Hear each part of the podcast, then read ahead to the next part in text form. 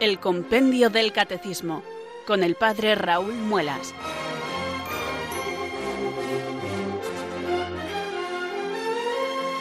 Muy buenas tardes, queridos oyentes de Radio María. Son las cuatro, las tres en Canarias.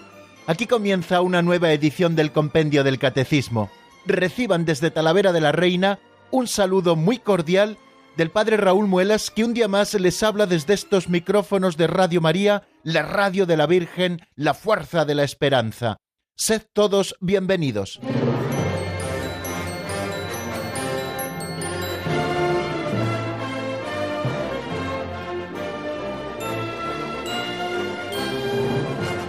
Ha dado la hora, queridos amigos, y aquí estamos dispuestos y preparados para compartir con ustedes los próximos 55 minutos de radio que emplearemos, invertiremos positivamente en el estudio del compendio del catecismo. En él buscamos la doctrina católica, es nuestro libro de texto. Todos los días le abrimos con ilusión para buscar en esas preguntas y respuestas con las que el compendio del catecismo está hecho, la verdad de nuestra fe, tal y como la Iglesia Madre nos la enseña. Así lo hacemos cada día, de 4 a 5 en la península, de 3 a 4 en Canarias, de lunes a viernes, en esta cita puntual a la que no queremos faltar ningún día. Y ojalá que ustedes también, queridos amigos, la estén esperando con la misma ilusión o incluso más que con la que la esperamos nosotros. Vamos a abrir el compendio del catecismo, yo ya lo tengo hecho por la página 67 porque en esta página encontraremos los números del repaso que haremos hoy y también el número de avance en nuestro estudio del compendio. Pero antes de comenzar con el estudio vamos a rezar, vamos a pedirle al Señor que nos ilumine y que nos fortalezca para poder eh, afrontar este cometido y que sea una realidad en nosotros eso que buscamos, poder conocer mejor a Dios. Por eso rezamos al Espíritu Santo como todos los días. Ven Espíritu Santo, llena los corazones de tus fieles y enciende en ellos el fuego de tu amor. Envía Señor tu Espíritu, que renueve la faz de la tierra. Oh Dios, que llenaste los corazones de tus fieles con la luz del Espíritu Santo, concédenos que guiados por el mismo Espíritu, sintamos con rectitud y gocemos siempre de tu consuelo. Por Jesucristo nuestro Señor. Amén.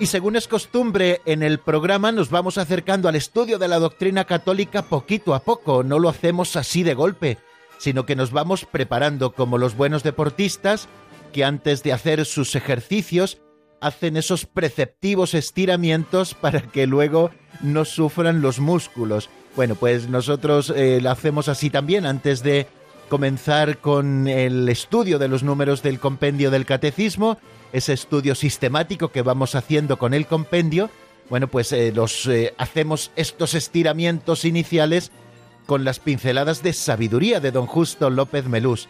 Cada día escuchamos una y cada día a propósito de esa pincelada de sabiduría hacemos una reflexión sencilla que yo comparto con ustedes y que espero, y así se lo pido al Señor, que pueda ayudarles también a profundizar en algunos aspectos concretos de la vida cristiana Vamos a por la pincelada de hoy. Se titula Estrellas frías y calientes.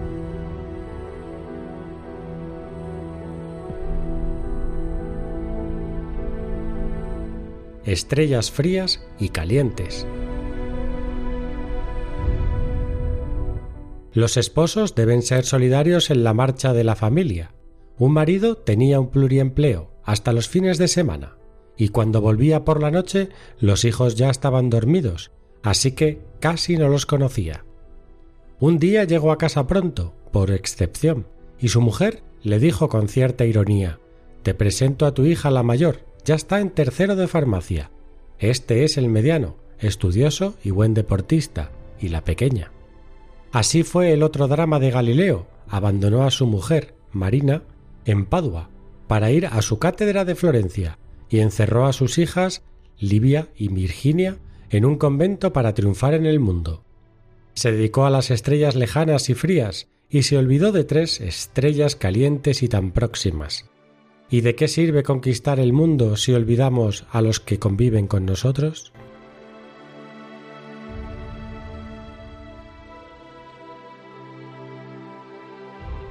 Hay responsabilidades, queridos amigos, que no solo ocupan tiempo, sino que han de ocupar las principales energías vitales y los desvelos mayores del corazón. En la vida de todos hay tareas que no solo son más importantes que otras, sino que son las más importantes, las que dan sentido a todas las demás. Y cuando alguien escoge un estado de vida, ha de ser muy consciente de ello. Muchas veces lo queremos todo, sin embargo hemos de ser conscientes de que hay cosas que son incompatibles entre sí. Y cuando optas por un estilo de vida, has de renunciar a otras cosas para vivirlo con plenitud. ¿Qué razón tiene ese refrán que dice no se puede soplar y absorber a la vez, aunque constantemente lo estemos intentando con el consiguiente atragantamiento que esto supone? Por ejemplo, yo, no puedo optar por una vida célibe o por una vida esponsal de fidelidad a mi esposo o a mi esposa y no renunciar a familiaridades impropias con otras personas. Yo no puedo ser padre o ser madre y abandonar la educación de mis hijos únicamente en manos de la otra parte de la pareja, desentendiéndome de esta tarea primordial. Y esto es todavía más peligroso cuando los dos progenitores abandonan la educación de sus hijos en manos de una tercera persona. Yo no puedo optar por la paternidad o la maternidad sin dar a mis hijos la solidez y la estabilidad de un hogar donde crecer con su padre y con su madre, haciendo todos los sacrificios que sean necesarios para guardar y procurar esta estabilidad. Yo no puedo dedicarme únicamente a traer dinero a casa o dedicarme exclusivamente a mi carrera profesional cuando tengo unos hijos con los que he de gastar el tiempo. Con estas palabras que he dicho a modo de ejemplo, citando algunos casos posibles de incompatibilidades, no pretendo por supuesto juzgar a nadie. Supongo que en nuestra vida concreta todos hacemos lo que podemos en este sentido. Y también soy consciente de los terribles condicionamientos a los que nos somete esta sociedad actual, especialmente en el ámbito urbano de las grandes ciudades, donde los padres en ocasiones salen tan temprano de casa que aún no ha salido el sol y llegan tan tarde que el sol ya se ha puesto hace horas. Y teniendo unas circunstancias de este tipo, comienza la lucha por lograr una conciliación que queramos o no no es posible sin mucha renuncia. Donde está tu tesoro, allí está tu corazón. Nadie puede servir a dos señores. Son frases estas evangélicas que no hemos de olvidar nunca, y teniéndolas en la memoria, quizá comencemos a cambiar un poco las cosas.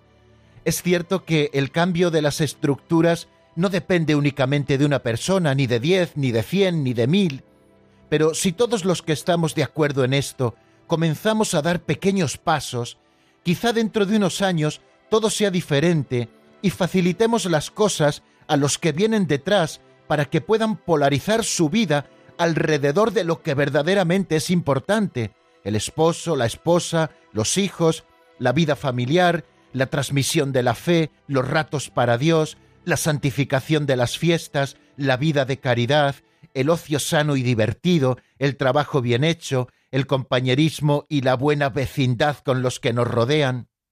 Hay un viejo adagio latino que dice lo siguiente: serva ordinen et ordo te, que significa guarda el orden y el orden te guardará a ti. La pincelada de hoy nos invita precisamente a esto, a guardar el orden en la vida, establecer bien la escala de valores, a dedicarle tiempo a todo, porque todo requiere su tiempo. En una entrevista que recientemente le han hecho al Papa Francisco, éste contaba que cuando los papás y las mamás vienen a confesarse, él les suele preguntar ¿Juegas con tus hijos? ¿Sabes perder el tiempo con ellos? Da a entender el Santo Padre con estas palabras algo de lo que él está convencido, de que invertir el tiempo en los hijos, jugando con ellos, es también una obligación moral de los padres, no solo de los papás, también de las mamás, no solo de las mamás, también de los papás. A Galileo Galilei se le suele poner muchas veces como ejemplo de tesón científico frente a la irracionalidad, entre comillas, de una fe ciega que empobrece al hombre porque le impide crecer. El pobre Galileo se ha convertido en una especie de santo laico, entre comillas, del pensamiento cientificista. Han hecho de él un alma arrojadiza contra la Iglesia, mientras tachan a la Iglesia de oscurantista y enemiga del progreso.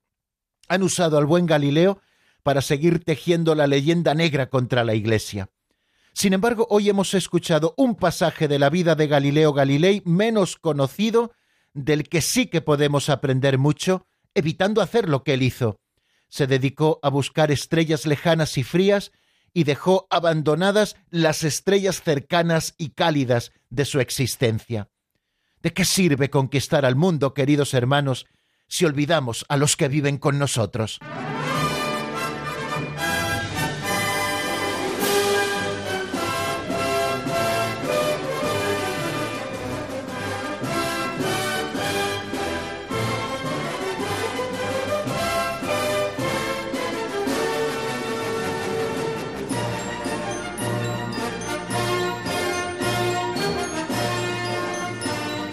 Y seguimos adelante, queridos amigos, buscando la doctrina católica en el compendio del Catecismo de la Iglesia Católica, que es nuestro libro de texto.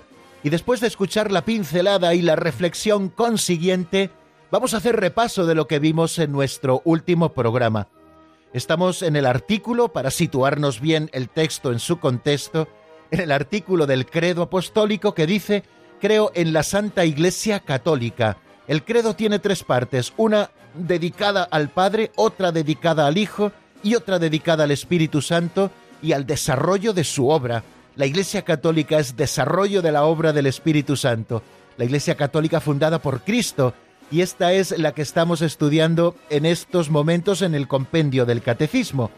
Ayer comenzábamos un epígrafe que se titula La Iglesia, pueblo de Dios, cuerpo de Cristo, templo del Espíritu Santo vamos a estudiar estas tres imágenes que afortunadamente nos explican y con las que podemos comprender mejor cuál es el misterio de la Iglesia.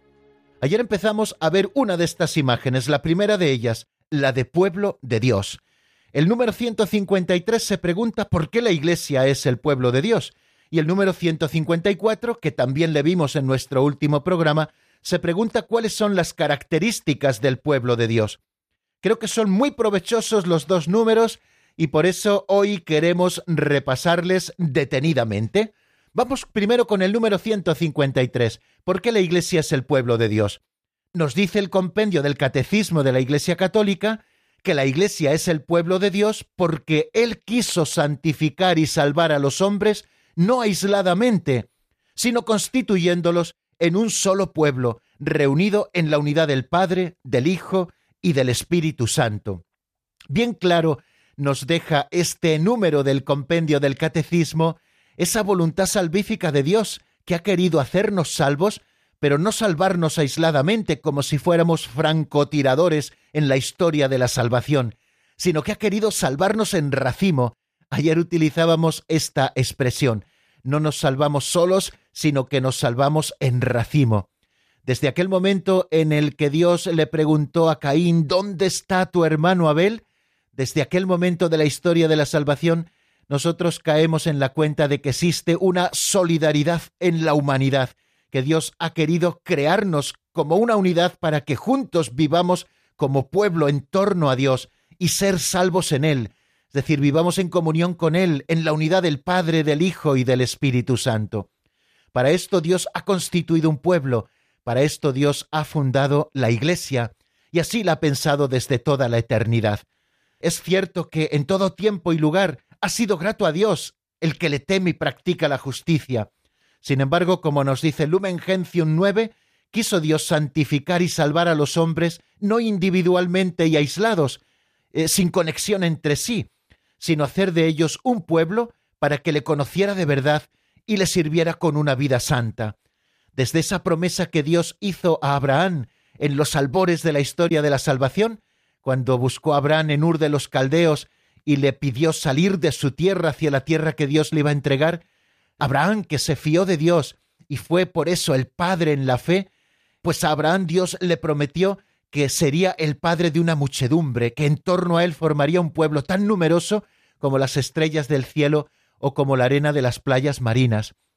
Este pueblo que Dios promete a Abraham se hace una realidad cuando Dios libera a los israelitas de la esclavitud de Egipto, les conduce por el desierto y con ellos hace una alianza convirtiéndoles en un pueblo, en un pueblo de la propiedad de Dios.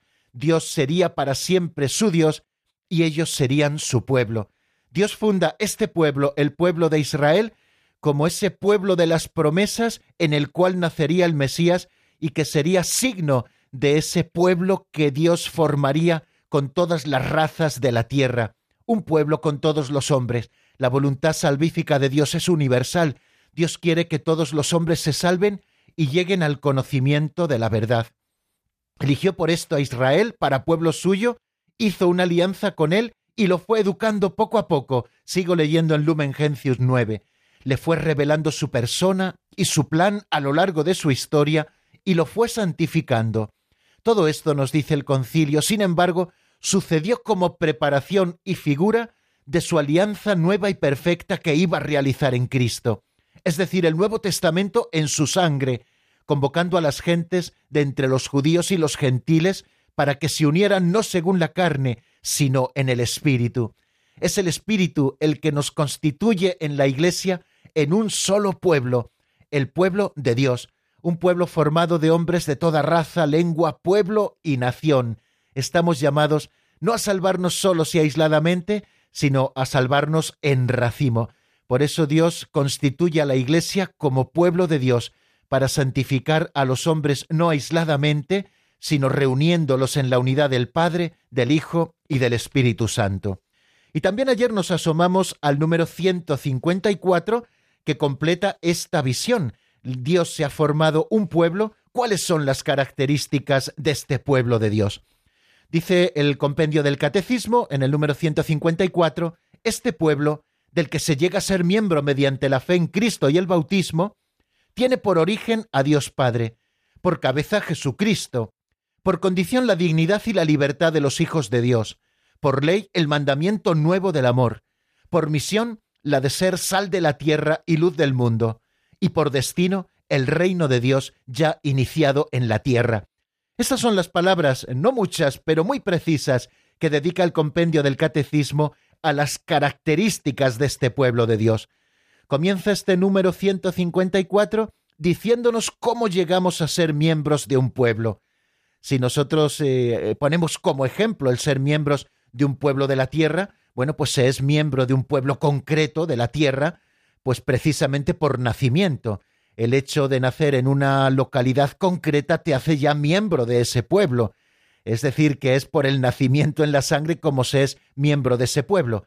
Bueno, nosotros estamos hablando ahora del pueblo de Dios. ¿Cómo se llega a ser miembro de ese pueblo? ¿Porque tus padres son miembros ya de la Iglesia? ¿Porque son católicos? ¿Porque han sido bautizados? ¿Por eso ya eres tú miembro de este pueblo? Nos dice el compendio que no, que se llega a ser miembro mediante la fe en Cristo y el bautismo. La fe en Cristo que se ha de proclamar antes de ser bautizados. Es cierto que casi todos fuimos bautizados de pequeñitos y no pudimos nosotros expresar nuestra fe antes de acceder a la fuente bautismal.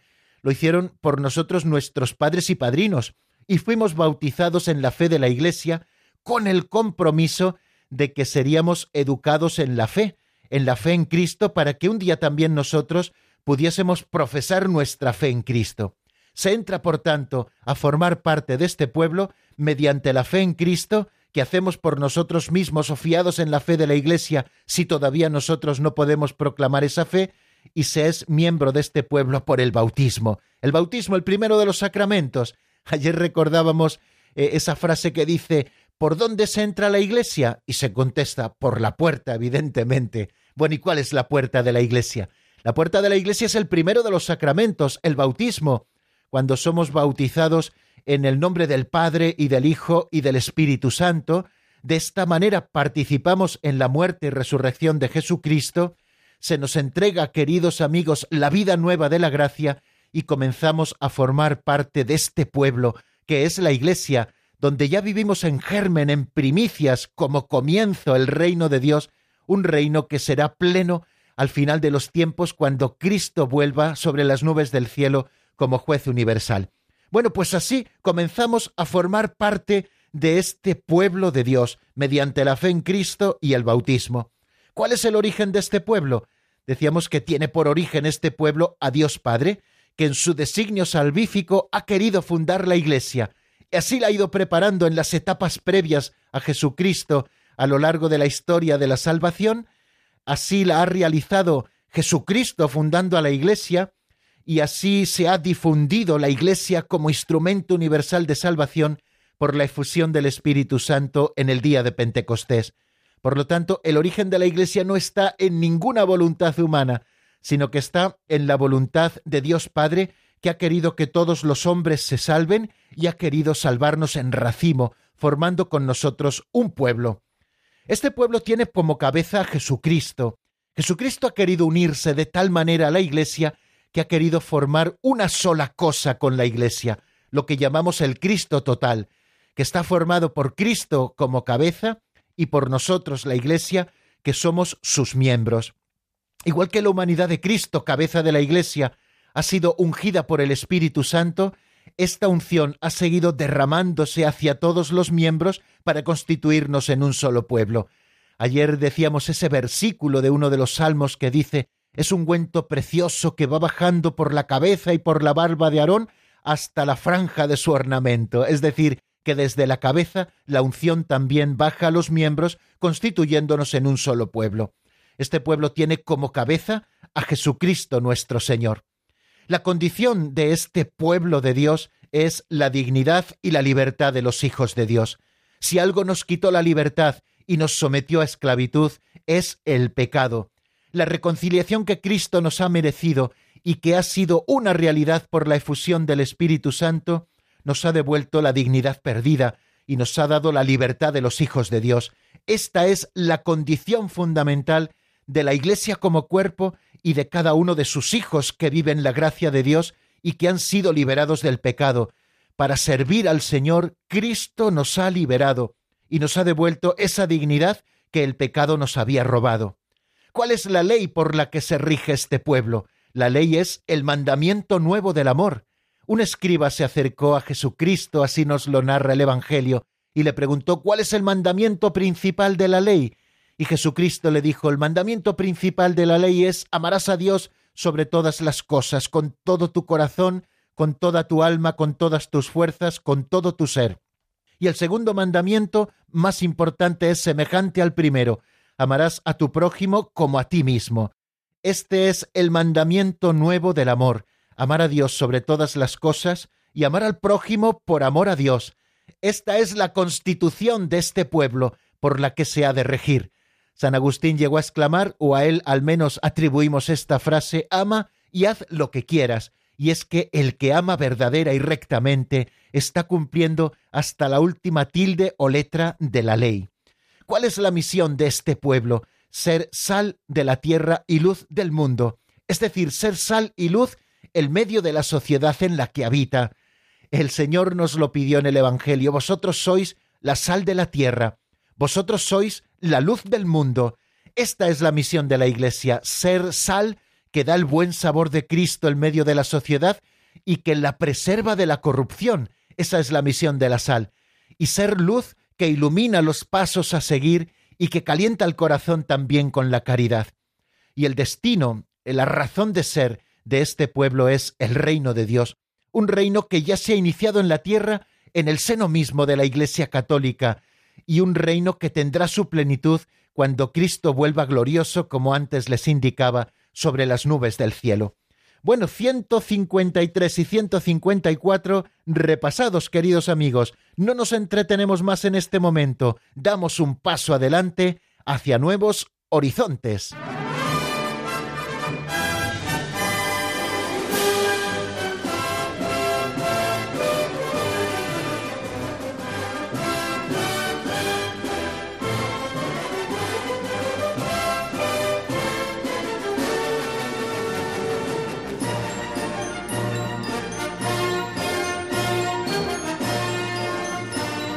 Seguimos queridos amigos en la sintonía de Radio María, esto es el compendio del catecismo, les habla el padre Raúl Muelas desde Talavera de la Reina y avanzamos en el estudio de la Iglesia como pueblo de Dios con el número 155, que es el siguiente con el que nos encontramos. ¿En qué sentido el pueblo de Dios participa de las tres funciones de Cristo, sacerdote, profeta y rey? Vamos a ver qué es lo que nos dice el compendio.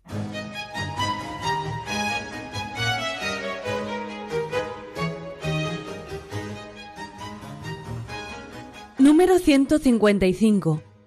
¿En qué sentido el pueblo de Dios participa de las tres funciones de Cristo, sacerdote, profeta y rey? El pueblo de Dios participa del oficio sacerdotal de Cristo en cuanto los bautizados son consagrados por el Espíritu Santo para ofrecer sacrificios espirituales.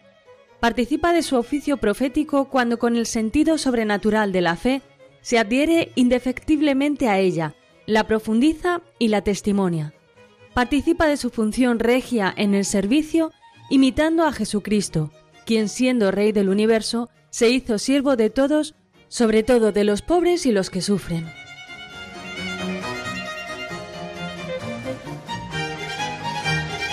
El pueblo de Dios participa del oficio sacerdotal de Cristo en cuanto los bautizados son consagrados por el Espíritu Santo para ofrecer sacrificios espirituales.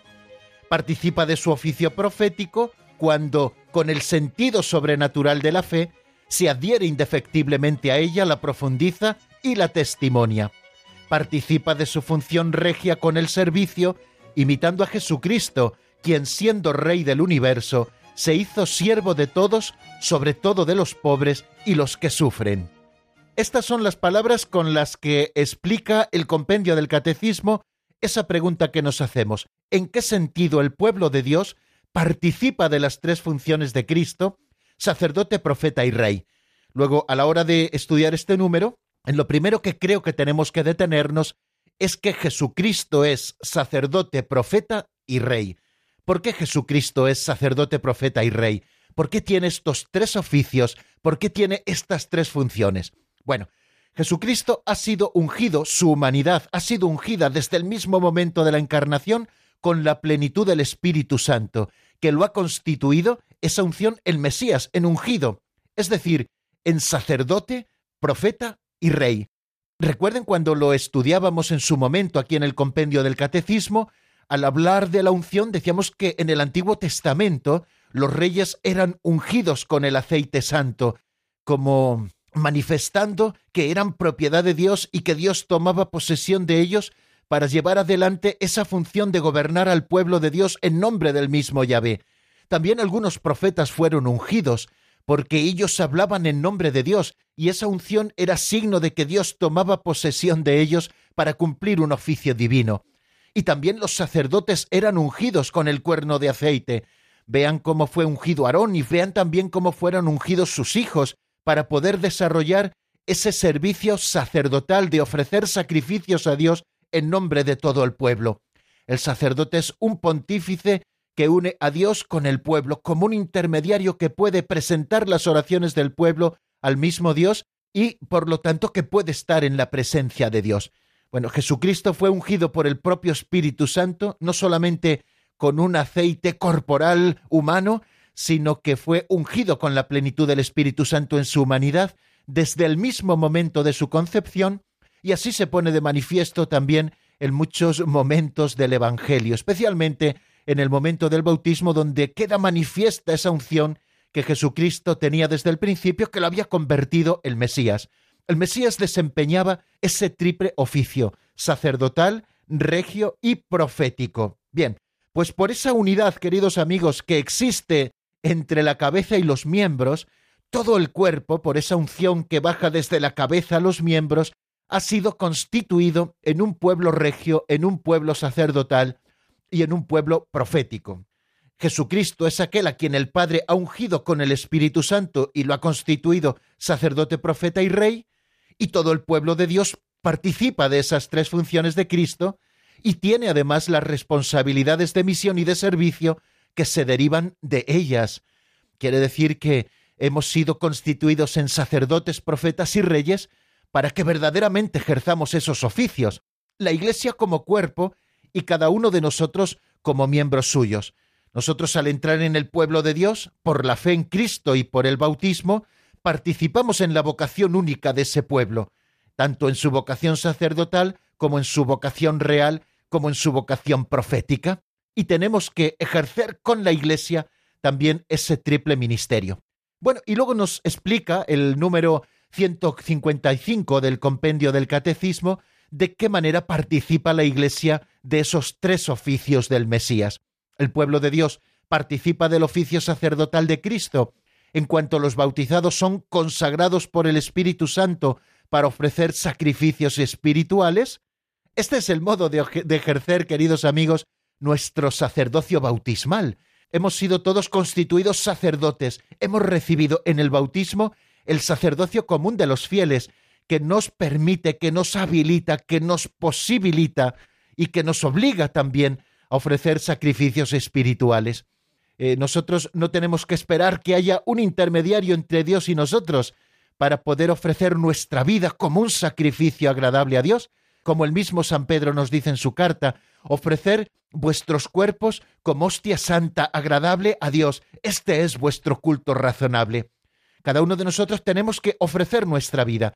¿Qué hacemos si no cuando rezamos el ofrecimiento de obras al comenzar nuestra jornada por la mañana, cuando nos levantamos? Estamos ofreciendo nuestra vida, ejerciendo el sacerdocio común de los fieles. ¿Qué hacemos cuando rezamos antes de comenzar las actividades de cada día, esas que nos toca hacer, o bien por temas profesionales o por lo que sea? Nosotros ofrecemos a Dios todo nuestro trabajo como una ofrenda agradable a Él, y lo hacemos uniéndonos a la Eucaristía, en la que participamos cada domingo y en la que podemos participar también, queridos oyentes, todos los días, si tenemos tiempo, si lo tenemos a bien, si vamos a una iglesia cercana donde se celebre efectivamente la Eucaristía. Ofrecemos nuestra vida como un sacrificio agradable a Dios, uniéndolo al único sacrificio de Jesucristo. Este es un modo precioso de ejercitar nuestro sacerdocio común. Todos por el bautismo somos sacerdotes, participamos del único sacerdocio de Jesucristo. Sacerdocio común lo llamamos, que es el que nos posibilita a ofrecer nuestra vida como un sacrificio agradable a Dios. Y así ejercemos, queridos amigos, nuestro sacerdocio común, del que participamos todos por el bautismo. Cristo el Señor, pontífice tomado de entre los hombres, dice Lumen Gentium en el número 10, ha hecho del nuevo pueblo un reino de sacerdotes para Dios su Padre. Los bautizados, en efecto, por el nuevo nacimiento y por la unción del Espíritu Santo, quedan consagrados como casa espiritual y sacerdocio santo.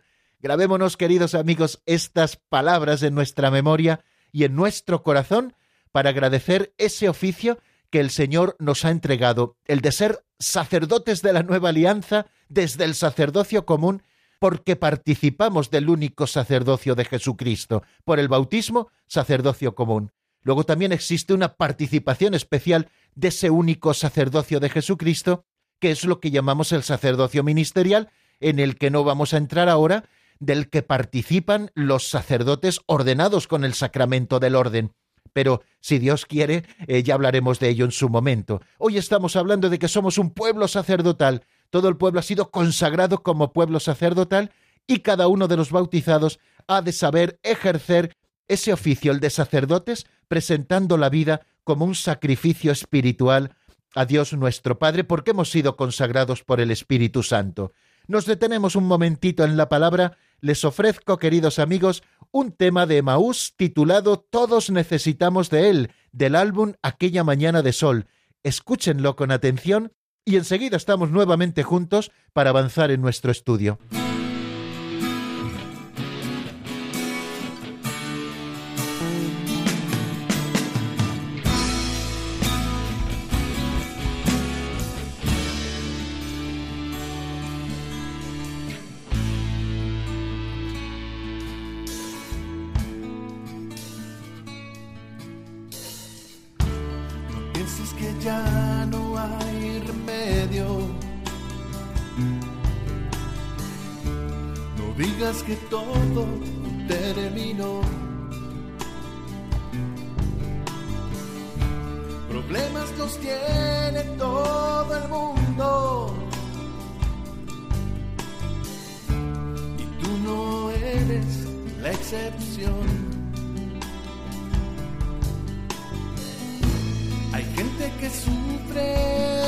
Miseria.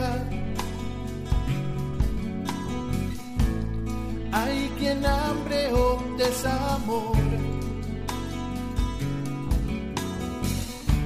El mundo clama por ayuda.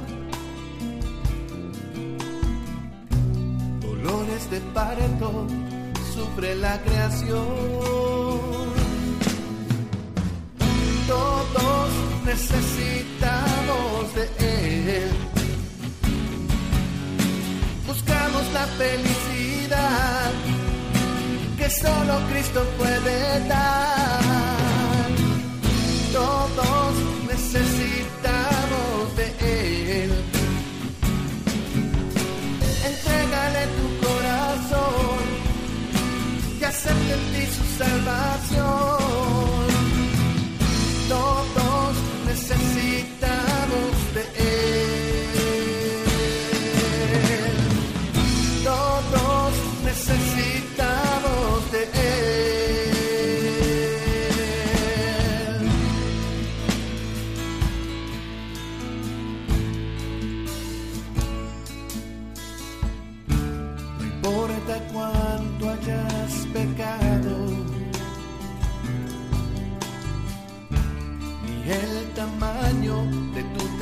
Traición. Él es Señor del universo. Aún más grande es su perdón. El alma humana está intranquila si no descansa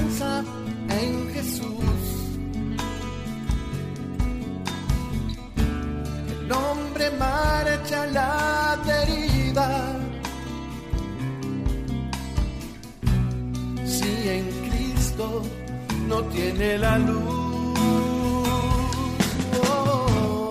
Todos necesitamos de Él. Buscamos la felicidad que solo Cristo puede dar. Necesitamos de Él. Entrégale tu corazón y acepta en ti su salvación. Todos necesitamos de Él.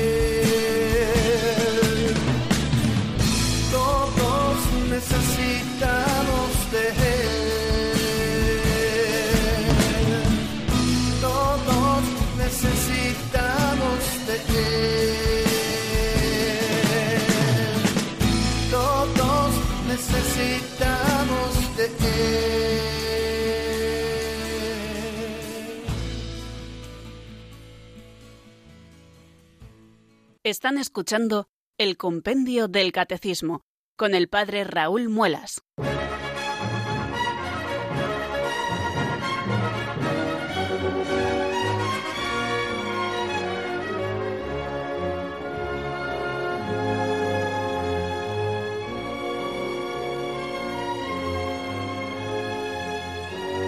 Continuamos, queridos amigos, en el compendio del catecismo y continuamos explicando el número 155 que se pregunta en qué sentido el pueblo de Dios participa de las tres funciones de Cristo, sacerdote, profeta y rey. Hemos escuchado la explicación que nos da el propio compendio. El pueblo de Dios participa del oficio sacerdotal de Cristo en cuanto los bautizados son consagrados por el Espíritu Santo para ofrecer sacrificios espirituales. Participa de su oficio profético cuando con el sentido sobrenatural de la fe se adhiere indefectiblemente a ella, la profundiza y la testimonia, y participa de su función regia con el servicio, imitando a Jesucristo, quien siendo Rey del universo, se hizo siervo de todos, sobre todo de los pobres y de los que sufren. Bueno, Hemos explicado antes de la canción cómo participa todo el pueblo y cada uno de los miembros de este pueblo sacerdotal de ese oficio sacerdotal de Jesucristo, eh, como consagrados por el Espíritu Santo que ofrecemos sacrificios espirituales. Vamos a ver cómo participamos del oficio profético. Nos dice el Catecismo de la Iglesia, el compendio y también el Catecismo Mayor, que participa el pueblo de su oficio profético cuando con el sentido sobrenatural de la fe, se adhiere indefectiblemente a ella, la profundiza y la testimonia. El oficio profético está vinculado al sentido de la fe del pueblo de Dios, que se adhiere a ella, a esta fe transmitida a los santos de una vez para siempre. O sea que tenemos varios modos de ejercer ese oficio profético. En primer lugar, cuando nos adherimos indefectiblemente a la fe cuando la Iglesia y cada uno de sus miembros profesa la fe, esa fe que manifestamos en el credo, eh, estamos ejerciendo nuestro oficio profético. Fijaros qué interesante vivir también ese momento de la Santa Misa en la que después de la homilía profesamos juntos la fe. Estamos ejerciendo nuestro ser profetas, ese ser profetas participado de Cristo, que es el profeta por antonomasia el que habla en lugar de Dios. Cuando nosotros profesamos nuestra fe, estamos ejerciendo el oficio profético. Y también cuando profundizamos en la fe. Esto que estamos haciendo ahora, queridos amigos, tratar de profundizar en la fe de la Iglesia, esa fe que profesamos, también es un modo de ejercer nuestro ser profetas. Cuando nosotros dedicamos tiempo al estudio de la fe, a profundizar en ella, a comprenderla mejor para saber dar razón de nuestra esperanza. Estamos ejercitando nuestro ser profetas.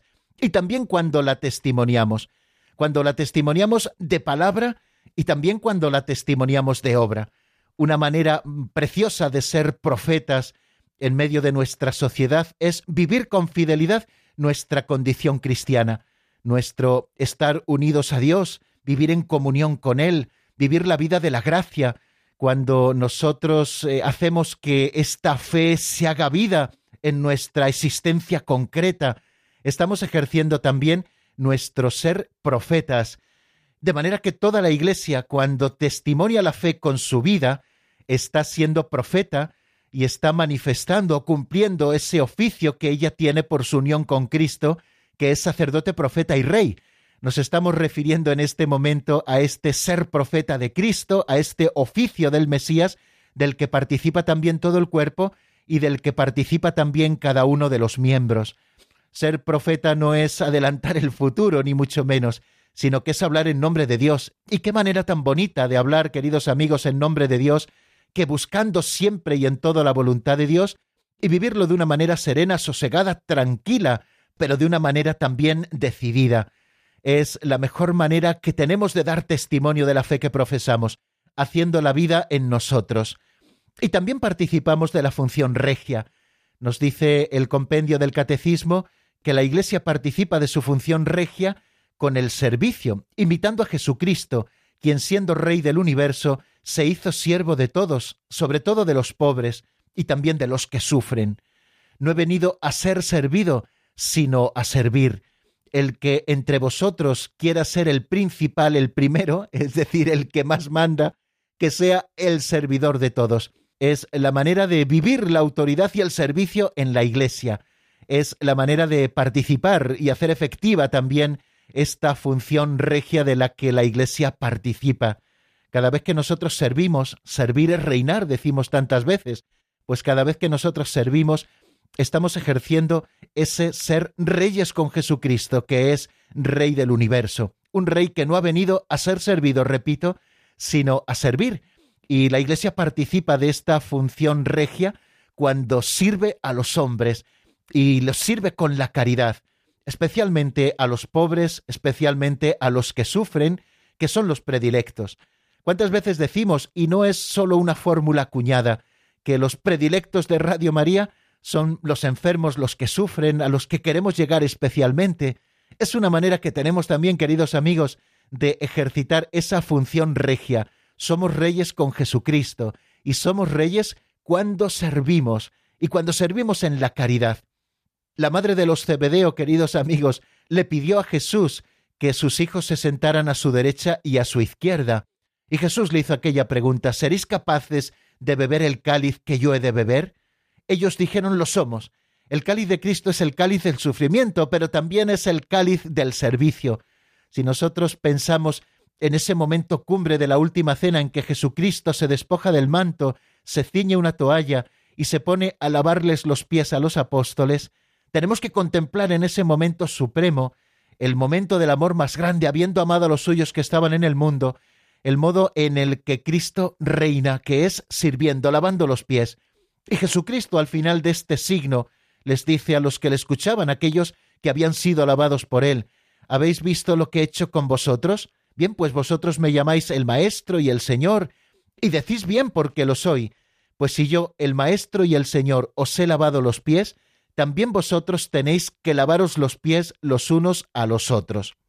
Bueno, amigos, pues no vamos a abundar mucho más en este modo de participar en las tres funciones de Cristo que tiene la Iglesia, eh, las tres funciones que son la de ser sacerdote, profeta y rey. Él es el Mesías, Él es el sacerdote, profeta y rey, y nosotros que hemos sido ungidos con su mismo Espíritu Santo, participamos en ese triple munus, en esa triple función, en ese triple oficio de Jesucristo. Y tenemos que ejercerlo de la manera más sencilla, nuestro sacerdocio ofreciendo nuestra vida como un sacrificio agradable a Dios, nuestro ser profetas adhiriéndonos a la fe, viviendo la existencia con un sentido de fe, profesando la fe, profundizando en ella y también manifestándola en nuestra situación concreta y en nuestro propio ambiente. Y ejercemos la función regia cuando servimos a los demás en la caridad. Pues amigos, vamos a detenernos otro poquito en nuestra explicación. Hoy no tendremos llamadas, les pedimos disculpas por ello. Mañana, si Dios quiere, sí tendremos, pero hoy no será posible. Eh, les ofrezco que escuchemos para reflexionar en lo dicho una canción de Javier Maldonado que se titula Ven y sopla en mí. Es una canción sacada del álbum Dios conmigo.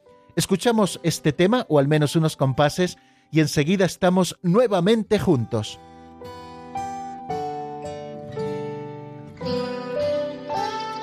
Espíritu Santo y sopla en mí en este momento. Ven y sopla en mí, Espíritu Santo.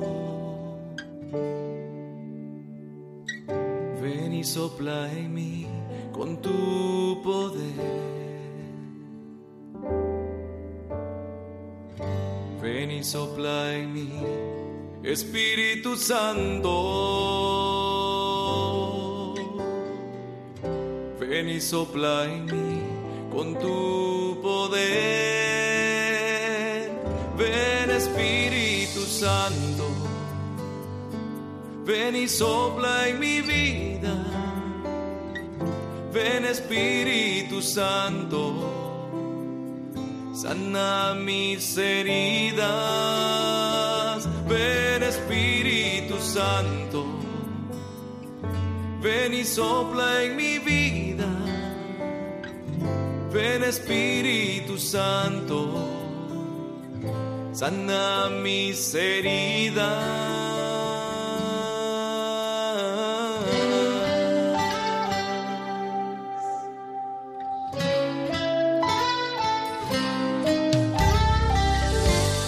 sopla en mí, Espíritu Santo. Ven y sopla en mí con tu poder. Ore conmigo, mi hermano, arriba. Ven y sopla en mí, Espíritu Santo. Ven y sopla en mí con tu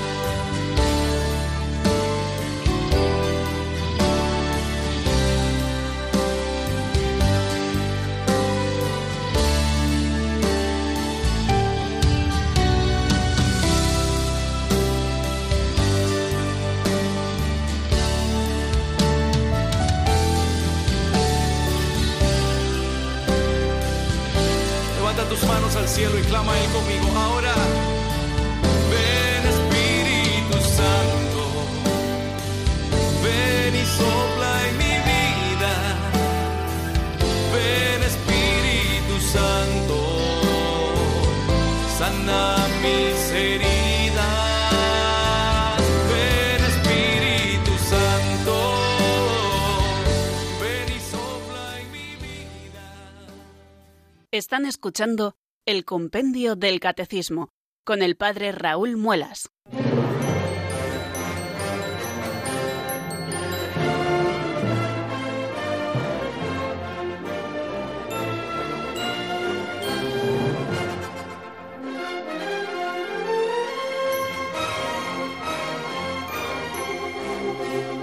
Estamos estudiando en este día, queridos oyentes, eh, en qué sentido el pueblo de Dios participa de las tres funciones de Cristo, sacerdote, profeta y rey.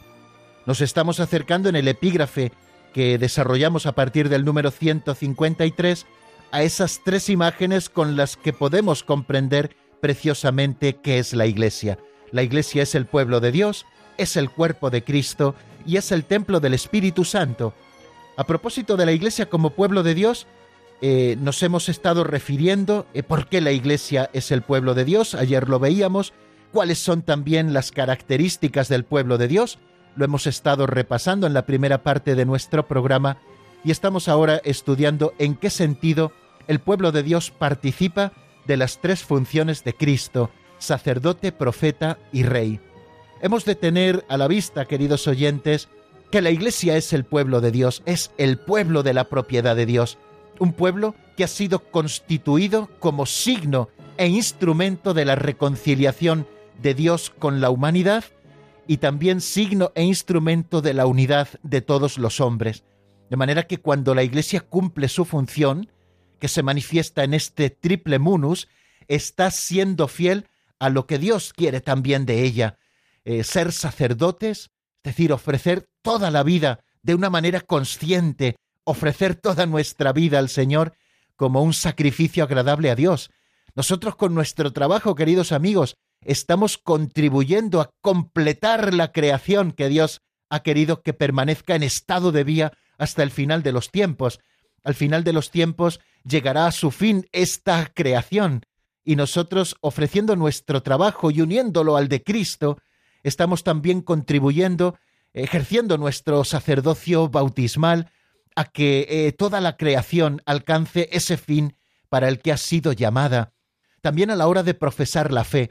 La fe no es sólo algo que hemos aprendido en un momento determinado y que recitamos de vez en cuando sin poner en ello mucho empeño. La fe es algo que ha de iluminar toda nuestra vida. Toda nuestra vida ha de ser obediencia de la fe, es decir, escuchar lo que Dios quiere, saber su misterio, saber su plan de salvación, adherirnos a Él con toda nuestra fuerza, seguir profundizando en ese misterio de la fe y vivir de una manera sencilla, dando testimonio de lo que vivimos, de lo que se nos ha revelado sin mérito nuestro por nuestra parte, sino de lo que Dios nos ha revelado porque es eternamente misericordioso con nosotros y porque nos ha llamado a la Iglesia. Y somos reyes en la medida, queridos amigos, en que servimos. Yo creo que podemos preguntarnos, y así terminamos nuestro programa de hoy, cómo podemos ejercer nuestra función regia. ¿A quién podemos servir en concreto esta misma tarde? Sin irnos más lejos, ¿no? ¿Cómo podemos ejercer ese ser reyes con Jesucristo, Rey del universo? Lo podemos hacer mediante el servicio, poniéndonos al servicio de nuestros hermanos. Entre todos construimos la Iglesia, pero entre todos construimos también una humanidad mejor, y así estamos dando testimonio para que todos los hombres y mujeres del mundo puedan querer participar de este pueblo que es signo e instrumento de la reconciliación de los hombres con Dios y también de la unidad de todos los hombres. Pues amigos, así terminamos nuestro programa de hoy. Les doy la bendición y no olviden que mañana, si Dios quiere, a las cuatro en punto, aquí estaremos desarrollando un nuevo punto o un par de ellos del compendio del catecismo y también para compartir juntos en comunión esta fe que se nos ha regalado y que la Iglesia Madre nos explica a través de este instrumento precioso que nos sirve de libro de texto, el compendio del Catecismo de la Iglesia Católica. a las cuatro en punto en la península, a las tres en Canarias, aquí estaremos si Dios quiere. La bendición de Dios Todopoderoso, Padre, Hijo y Espíritu Santo, descienda sobre vosotros y permanezca para siempre. Amén. Hasta mañana si Dios quiere, amigos.